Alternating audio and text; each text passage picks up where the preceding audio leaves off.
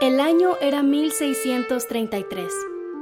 Un hombre de barba blanca y con arrugas en el rostro estaba delante de un panel de teólogos que lo interrogaba y amenazaba con torturarlo. ¿Su crimen? Decir que la Tierra se movía alrededor del Sol. Si has recibido alguna clase de historia de la ciencia, conoces la historia, aunque sea vagamente.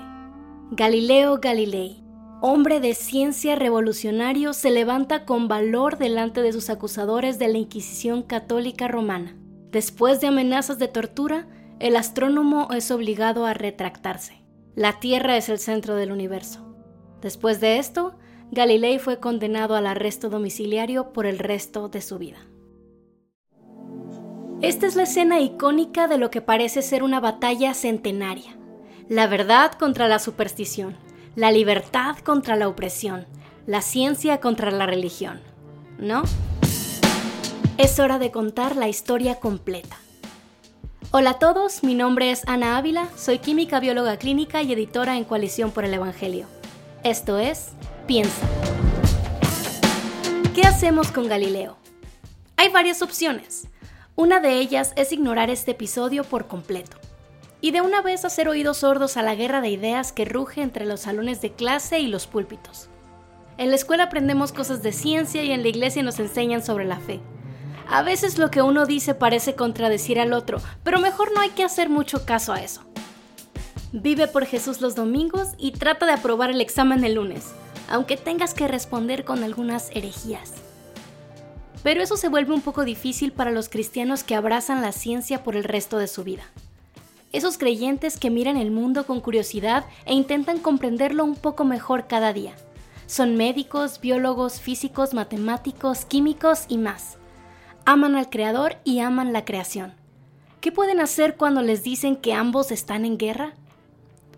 La aparente tensión entre la ciencia y la fe puede ponernos nerviosos. Tal vez tú has sido tentado a mantener la cabeza baja y seguir con tu vida sin hacer preguntas incómodas sobre el tema. O quizá ya estás harto de tanto pleito. Has buscado respuestas pero te has decepcionado porque tus inquietudes son ignoradas o minimizadas. O puede ser que ni siquiera te hayas puesto a pensar en el tema. La ciencia nunca ha sido lo tuyo y ni siquiera sabes cuáles son las cosas que están en supuesto conflicto. Sea cual sea tu situación, es hora de dar un recorrido por la historia y descubrir que el conflicto entre la ciencia y la religión es mucho más superficial de lo que parece. Vayamos más allá de las caricaturas y los relatos de dos dimensiones. Al profundizar en las lecciones de la historia, nos daremos cuenta de que la guerra entre la razón y la fe en realidad no es una guerra entre la razón y la fe, sino una guerra entre seres humanos limitados tratando de comprender el mundo. Crecí en una iglesia no denominacional e independiente. En ella había una alta estima por la escritura, pero desafortunadamente no puedo decir que hubiera una alta estima por la historia de la iglesia. No fue hasta que revisé las notas al pie de página de mis libros de teología favoritos que conocí un poco más sobre San Agustín y Tomás de Aquino, sobre Martín Lutero y Juan Calvino. Poco a poco fui haciendo conexiones entre estos pensadores, investigando más acerca de sus vidas y de cómo Dios los usó a ellos y a tantos más, muchos de ellos sin su nombre en las páginas de la historia, para traernos hasta donde estamos hoy. Isaac Newton dijo una vez, si he llegado a ver más lejos es por estar parado sobre hombros de gigantes. Los humanos no podemos vivir aislados. Esto es cierto en el contexto de nuestra iglesia local, pero también es cierto en el contexto de la iglesia universal y la humanidad como un todo. Necesitamos hacer una pausa y mirar hacia atrás. ¿De dónde venimos? ¿Cómo llegamos hasta aquí? Para poder ver con mayor claridad dónde estamos ahora y a dónde nos dirigimos.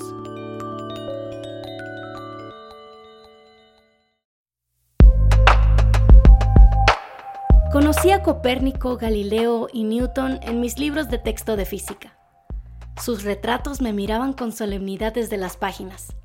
Aprendí acerca de sus contribuciones a la ciencia. Admiré su espíritu revolucionario, su capacidad para ver la verdad en medio de toda la superstición de la época y su valor para defenderla, costase lo que costase. Lo que no aprendí fue que estos hombres también pensaban acerca de cosas que no se podían comprobar a través de experimentos ni observar a través de un telescopio. Jamás me enteré de que Copérnico no tenía evidencia experimental para afirmar que la Tierra giraba alrededor del Sol, aunque su modelo era matemáticamente más sencillo que el de Ptolomeo. Mi profesora no me explicó que algunos astrónomos ridiculizaron a Galileo. Sí, no solo fueron los teólogos. Mientras él se mantenía firme no solo en sus convicciones astronómicas, sino también en sus convicciones religiosas. Y por supuesto, a nadie se le ocurrió decirme que Newton escribió no solo de física y matemáticas, sino también de teología. Dicen por ahí que la historia la escriben los vencedores. Bueno, al menos la mala historia. La historia simplificada e idealizada. Y es triste reconocer que esa es la clase de historia de la ciencia que muchos conocemos.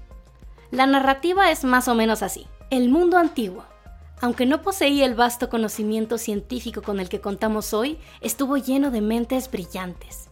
Las civilizaciones griegas, romanas y orientales contribuyeron con muchas ideas importantísimas que todavía conservamos hoy. Después tuvimos una era oscura, la Edad Media. Dominada por el cristianismo, este periodo de la historia fue intelectual y culturalmente desolado.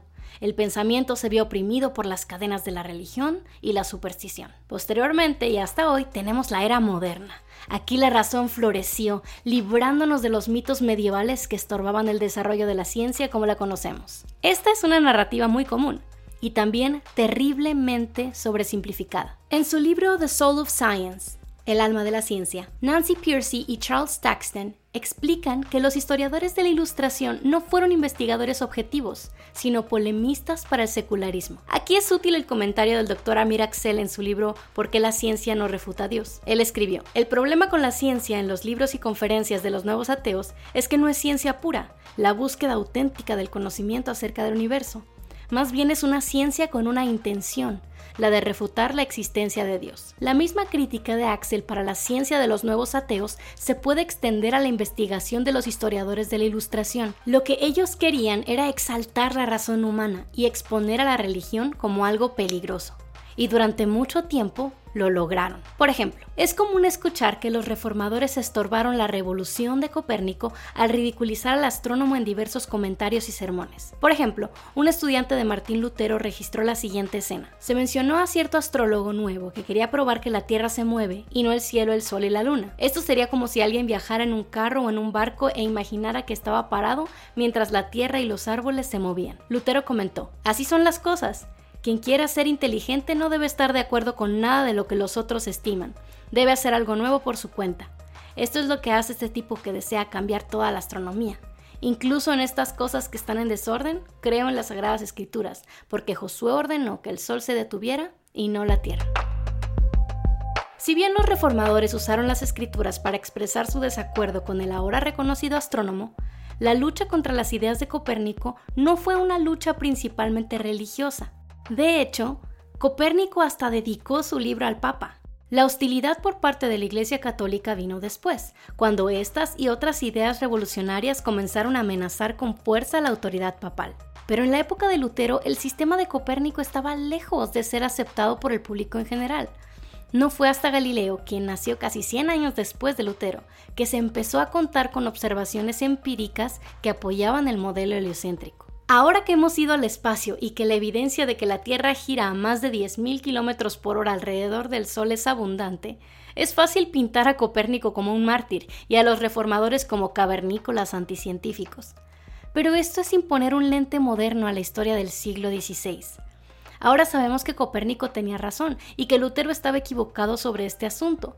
Pero en ese entonces el modelo heliocéntrico apenas estaba siendo introducido. Aceptarlo sería cambiar un paradigma, tanto para interpretar las escrituras como para interpretar las observaciones astronómicas, que se había mantenido durante muchos siglos, no solo por los católicos, sino por prácticamente todas las civilizaciones. Por cierto, los cristianos no hemos sido los únicos en tener dificultades para adoptar nuevos paradigmas científicos. En el siglo XX, la comunidad científica se resistió a aceptar la teoría del Big Bang porque sonaba demasiado acorde con Génesis 1.1. Algunos físicos prefirieron postular teorías que ajustaran la evidencia con el antiguo paradigma de Aristóteles, quien enseñó que el universo siempre había existido. Con todo, los datos astronómicos no dejan otra opción.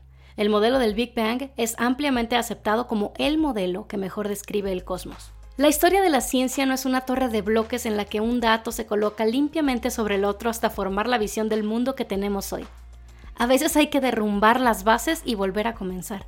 Es un proceso duro que nos obliga a poner a prueba nuestras suposiciones y refinar nuestras descripciones del universo. Todo esto requiere humildad.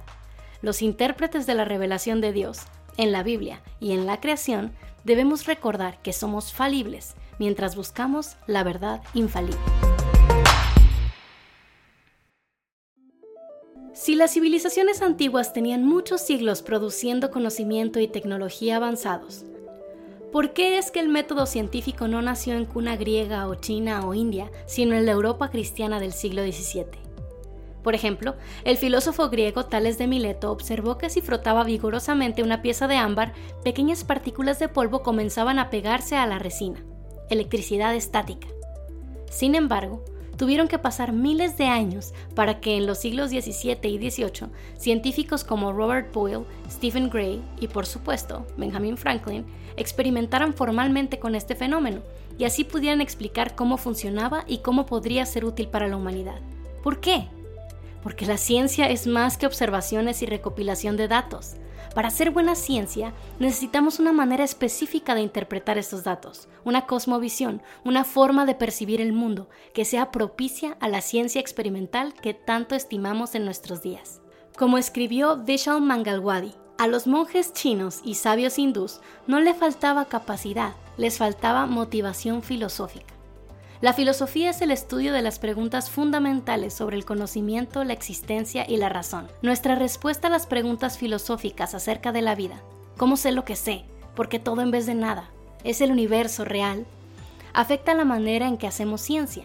En el mundo antiguo había hombres brillantes, pero la manera en que ellos veían el mundo, los griegos como una sombra o los hindús como una ilusión, por ejemplo, no favorecía en lo más mínimo el desarrollo de la ciencia moderna. ¿Y cuál fue la cosmovisión que favoreció el desarrollo de la ciencia?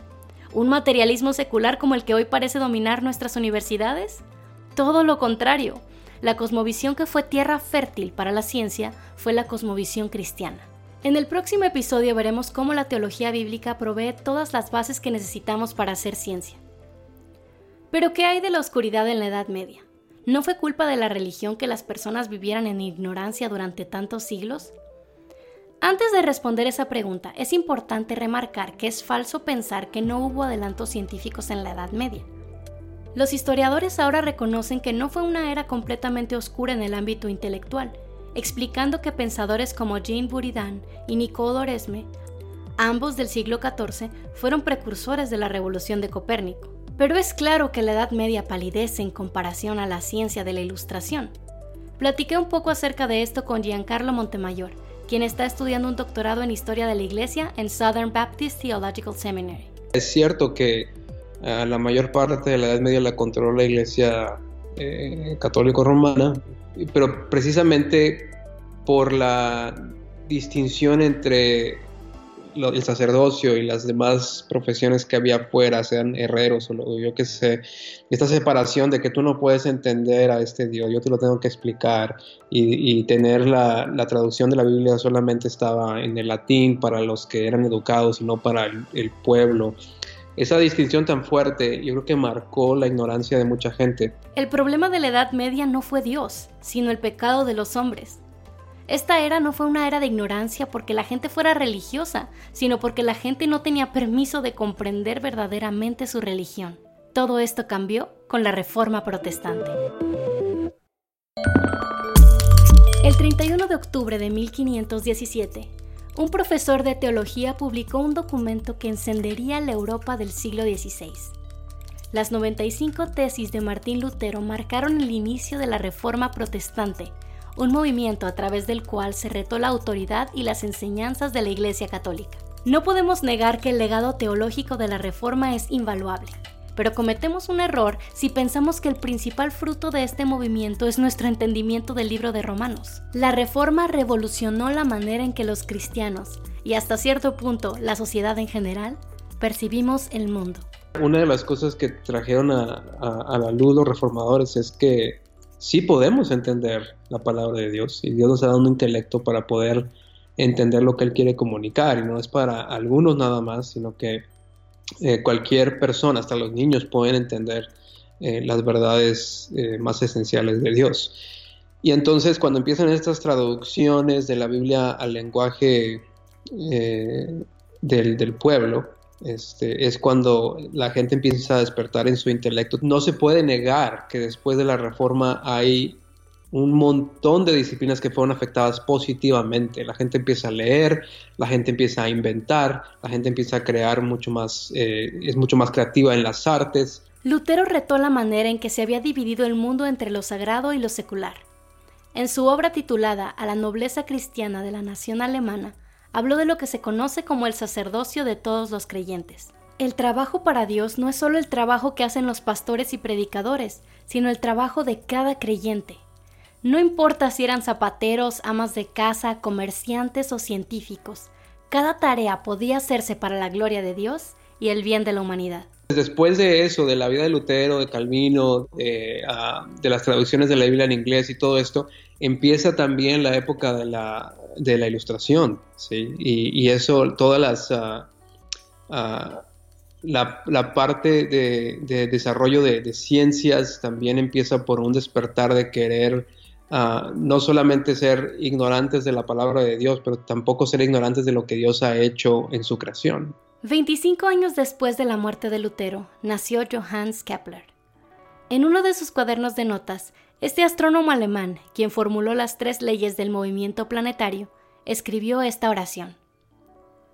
Te doy gracias, Creador y Dios, por haberme dado este gozo en tu creación y me regocijo en la obra de tus manos. He completado la obra para la que me has llamado. En ella he usado todos los talentos que le has prestado a mi espíritu. Lejos de ver la fe como algo que estorbara su capacidad de contemplar y entender el mundo, Kepler veía su ciencia como un servicio para el Creador. ¿Ciencia en contra de la fe? Los primeros científicos modernos definitivamente no lo veían de esta manera.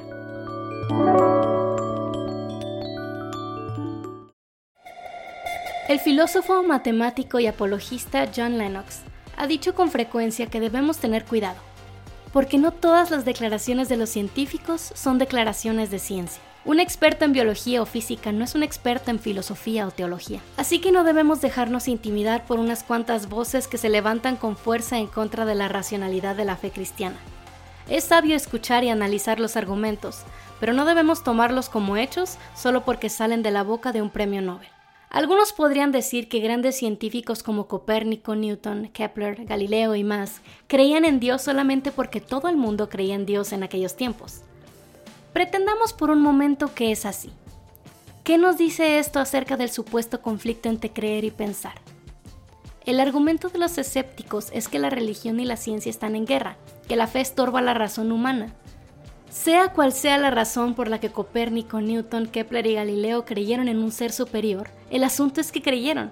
Esta fe, lejos de estorbar su razonamiento, provocó que miraran a los cielos y glorificaran a Dios a través de sus descubrimientos. John Lennox nos lo aclara. El conflicto no está entre la ciencia y Dios, sino entre el teísmo y el ateísmo, entre dos cosmovisiones, y hay científicos con ambas cosmovisiones. Es vital separar la ciencia de la filosofía con la que hacemos ciencia. Aprenderemos un poco más acerca de esto en el próximo episodio de Piensa. Por ahora recordemos lo importante que es hacer una pausa y mirar hacia atrás. La historia tiene mucho testimonio que darnos acerca de la verdadera relación entre la fe y la ciencia a lo largo de los siglos. Por un lado, Conocer la historia nos afirma en el legado que nos ha sido dejado por los hombres de Dios del siglo XVI y XVII. La cultura de Europa fue revolucionada cuando Lutero abrió las escrituras y las hizo accesibles a todos los cristianos, mientras les mostraba que cualquier trabajo que hicieran, incluyendo el de observar y describir el mundo, podía ser hecho para la gloria de Dios. La verdad general, revelada en la creación, y especial, revelada en las escrituras, ya no era solo para unos cuantos, sino para todo aquel que tuviera ojos para ver y oídos para escuchar. No es casualidad que un siglo después surgieran pensadores creyentes que abrieran nuestros ojos a las maravillas de la gloria de Dios en el firmamento. Por otro lado, conocer la historia también nos ayuda a ver los conflictos del presente desde otra perspectiva. Como dijo Winston Churchill, los que no aprenden de la historia están condenados a repetirla. La Iglesia Católica estuvo a punto de condenar a Galileo como hereje, lo que Galilei evitó solo porque se retractó tras ser amenazado con tortura, porque sus observaciones astronómicas parecían contradecir pasajes como Eclesiastés 1.5 y Salmos 19, 4 y 5, que describen el movimiento del Sol desde la perspectiva de los hombres. Hoy, sin embargo, la gran mayoría de los cristianos afirman lo que afirmó Galileo, que la Tierra es la que gira alrededor del Sol. Reconocimos que somos seres humanos falibles tratando de comprender una revelación infalible y cambiamos la manera en que interpretamos el texto. Esto nos recuerda que debemos tener un corazón humilde al explorar las preguntas con las que nos enfrentamos hoy, confiados en que Dios sigue siendo Dios y toda verdad le pertenece. La ciencia moderna no fue, como muchos piensan, un movimiento rebelde que tenía como objetivo liberar al hombre de las cadenas de la religión. La ciencia fluyó naturalmente cuando las escrituras fueron hechas accesibles para los cristianos y se despertó en ellos un deseo por entender el mundo que Dios había creado. C.S. Lewis escribió, Los hombres se hicieron científicos porque esperaban la ley en la naturaleza, y esperaban la ley en la naturaleza porque creían en un legislador. La razón y la fe no están peleadas. La buena ciencia y la buena religión no son enemigos tratando de socavarse el uno al otro. Dejemos de mirar al otro lado con recelo. Si lo que de verdad nos interesa es la verdad, nos regocijaremos cuando la encontremos, tanto en el laboratorio como en las páginas de la Biblia.